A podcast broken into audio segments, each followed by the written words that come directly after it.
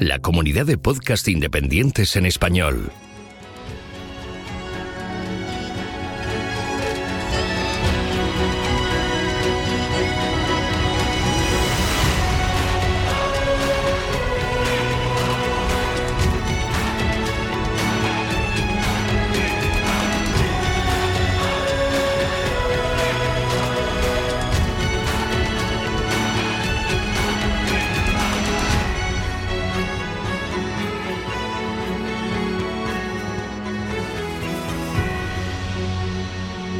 Bienvenido a GeoCastaway. Muy buenas, geonáufragos. Ya estoy aquí de nuevo, soy Raquel y os traigo un nuevo audio mensual. Supongo que ya os habréis dado cuenta de que hemos cambiado de año, pero ¿sabíais que hemos entrado en el año internacional de la tabla periódica? Pues sí, a finales de 2017, la Asamblea General de las Naciones Unidas así lo decidió. Así que, durante este año, os iré hablando de distintos elementos químicos, y no me digáis que eso no tiene nada que ver con los minerales. Por supuesto que tiene que ver. ¿De qué están formados los minerales si no? Pues en este audio os quiero hablar del cobre. Ese elemento con número atómico 29, uno de los metales de transición más utilizado, ya sea como antibacteriano, en transportes, para fabricar monedas, como pigmento o en comunicaciones. Pero claro, para utilizarlo en todas estas cosas es necesario primero extraerlo del mineral donde se encuentra, es decir, conocer su mena y localizarla. ¿Sabéis qué es la mena? Es un mineral del que se puede extraer un elemento químico, porque lo contiene en cantidad suficiente para poderlo aprovechar de forma rentable. En el caso del cobre, como está tan presente en la naturaleza, hay muchas menas diferentes, como la malaquita, dioptasa, calcopirita, azurita, de la que ya hablamos en febrero del año pasado, y las tres de las que hablaremos hoy, calcopirita, bornita y calcocina. Todas son sulfato de cobre, aunque la calcopirita y la bornita también contienen hierro en distintas proporciones. La calcosina contiene casi un 80% de cobre, la bornita un 55% y la calcopirita un 35% aproximadamente. Casi casi podríamos decir que es la mena con menor proporción. Podemos distinguir estas tres menas entre sí por los colores. La calcosina tiene un color gris plomo, la bornita suele verse en tonos rosados de brillo metálico y la calcopirita se conoce comúnmente como el oro de los tontos, por su color amarillo latón eh, con iridiscencias. Además, y como ya sabéis, también nos ayuda a diferenciar minerales el hábito en el que se presentan. La calcopirita forma masas metálicas y compactas por lo general. La bornita también, aunque a veces se puede ver formando cubos. Y la calcosina, aunque es la menos común, se halla en cristales muy pequeños de aspecto hexagonal, estos minerales aparecen asociados entre sí y como minerales supergénicos en zonas enriquecidas de los depósitos de sulfuros. Por tanto, se encuentran alrededor de rocas ígneas, en filones diseminados o en rocas metamórficas. Pero para que se produzca una mena real y sea rentable explotar el cobre, es necesario un proceso de meteorización de sulfuros que cree un enriquecimiento de cobre. ¿Y dónde se explota el cobre actualmente? La mina actual con mayor capacidad de producción es Mina Escondida, en Chile, con 1.370.000 toneladas. En la zona enriquecida contiene cobellina, calcosina y calcopirita principalmente. También en Chile se encuentra la mina más grande del mundo, o al menos así se le considera, con 950 hectáreas, que contiene una mina a cielo abierto de 5 kilómetros de largo por 3 de ancho y 1 kilómetro de profundidad. Esta zona fue explotada por los pueblos indígenas ya alrededor del año 500 a.C. En España tenemos también una mina de cobre de gran importancia a nivel europeo, Las Cruces, en Sevilla, cuyo yacimiento tiene una de las leyes de cobre más altas del mundo. Un inciso. Por si no lo sabéis, la ley de, de un elemento o en este caso la ley de cobre, es la concentración del mismo elemento presente en un yacimiento entre sus rocas y sus minerales. En las cruces, como curiosidad que os vengo a contar hoy, el material cuprífero se encuentra a unos 100 metros de profundidad y para llegar a él tuvieron que abrir una mina a cielo abierto moviendo 200 millones de toneladas de margas y arcillas. Os podéis imaginar el retraso que eso causó para el inicio de la explotación, debido al comportamiento de estos materiales frente a las lluvias. Y bien, hasta aquí mi intervención mensual. Si habéis venido esperando escuchar un post de minerales al uso, pues ya veis que no. Espero haberos sorprendido y para bien. Y os recuerdo, me podéis encontrar en Twitter como arroba doctorandageo para cualquier consulta o sugerencia. Hasta la próxima, geonáufragos.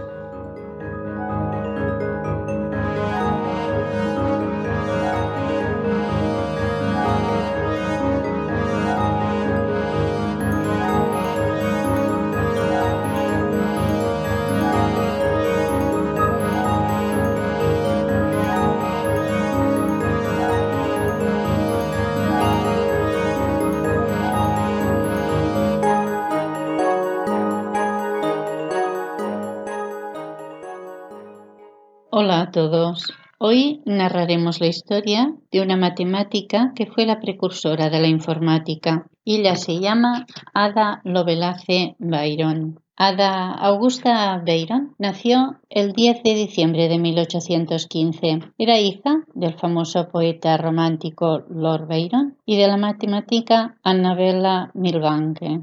Sus padres se separaron cuando ella solo tenía dos meses. Su madre, que era una mujer poco convencional para la época, le inculcó su pasión por las matemáticas y Ada pudo estudiar en la Universidad de Londres. Ada tenía una salud delicada, lo que le hizo estar largos periodos de tiempo convaleciente, por lo que se dedicó a profundizar en las matemáticas, la escritura y la música. Ada conoció a Mary Somerville, que era una conocida autora y científica del siglo XIX, que le presentó a Charles Babbage, que era un profesor lucasiano de matemáticas que estaba en la Universidad de Cambridge y conocido como el padre de las computadoras. Se conocieron el 5 de junio de 1833, cuando ella tenía solo 17 años. De inmediato congeniaron y comenzaron una inmensa correspondencia entre ambos sobre temas relacionados con las matemáticas, la lógica y, en última instancia, todas las materias. Charles Babbage quedó tan impresionado con la capacidad analítica de Ada que la apodó como la encantadora de los números. En 1835, Ada Augusta se casó con William King, que era diez años mayor que ella, ella tenía 19 años y él 29. El nacimiento de sus tres hijos la apartaron durante unos años de la investigación. En 1838, William King heredó un título nobiliario, convirtiéndose en el conde de Lovelace. Y Ada, a su vez, se convirtió en condesa de Lovelace, que es como se la conoce hoy en día. Anteriormente, en 1834, Charles Babbage tenía planes para la construcción de un nuevo tipo de máquina de cálculo, una máquina analítica de carácter general. Esta máquina es el diseño de un computador moderno de uso general que representó un importante paso adelante en la historia de la computación. En 1842, el matemático italiano Luis Menebrea publicó una memoria en francés sobre la máquina analítica y Charles Babbage pidió a Ada la traducción de la memoria, adaptándola al inglés. Este trabajo lo realizó durante nueve meses, entre 1842 y 1843. Ada no solo tradujo el artículo, sino que añadió un conjunto de notas más voluminoso que la memoria en sí. Esas notas son la fuente de su fama como primera programadora de la historia. Ada Lovelace fue la primera persona en el mundo que descubrió un lenguaje de programación de carácter general al interpretar las ideas de Babbage incluso mejor que él mismo. En 1843 publicó una serie de notas sobre la máquina analítica que firmó solo con sus iniciales por miedo a ser censurada por su condición de mujer. Describió conceptos como el bucle y la subrutina, ella solía definirse como analista y metafísica, algo avanzado para su época. Escribió un completo plan donde se describe el algoritmo necesario que permite calcular los valores de los números de Bernoulli utilizando dos bucles, demostrando las capacidades de la bifurcación de la máquina analítica. Describió cómo realizar operaciones trigonométricas que hacían uso de variables también en la máquina analítica. También definió el uso de tarjetas perforadas para programar la máquina de Bashbaje. La máquina diferencial era un ingenio capaz de realizar operaciones matemáticas, ideado para liberar a profesionales y científicos de los extensos e interminables cálculos rutinarios. Ada Lovelace intuyó los principios de la futura programación de los ordenadores y pensó en el desarrollo de un lenguaje nuevo de grandes posibilidades para la humanidad. Incluso comentó que en el futuro se podría componer música y hacer gráficos.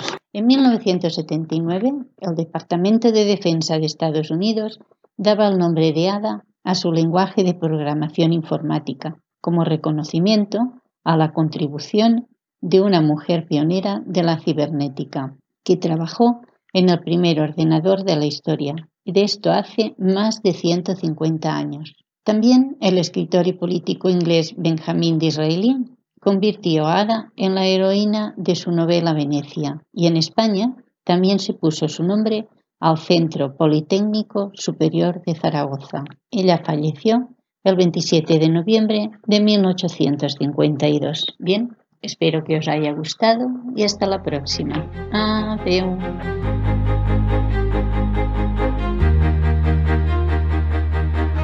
Envíanos tus comentarios, preguntas o sugerencias a geocastaway.gmail.com. Puedes escribirnos en nuestra web geocastaway.com. Búscanos en Facebook y en Twitter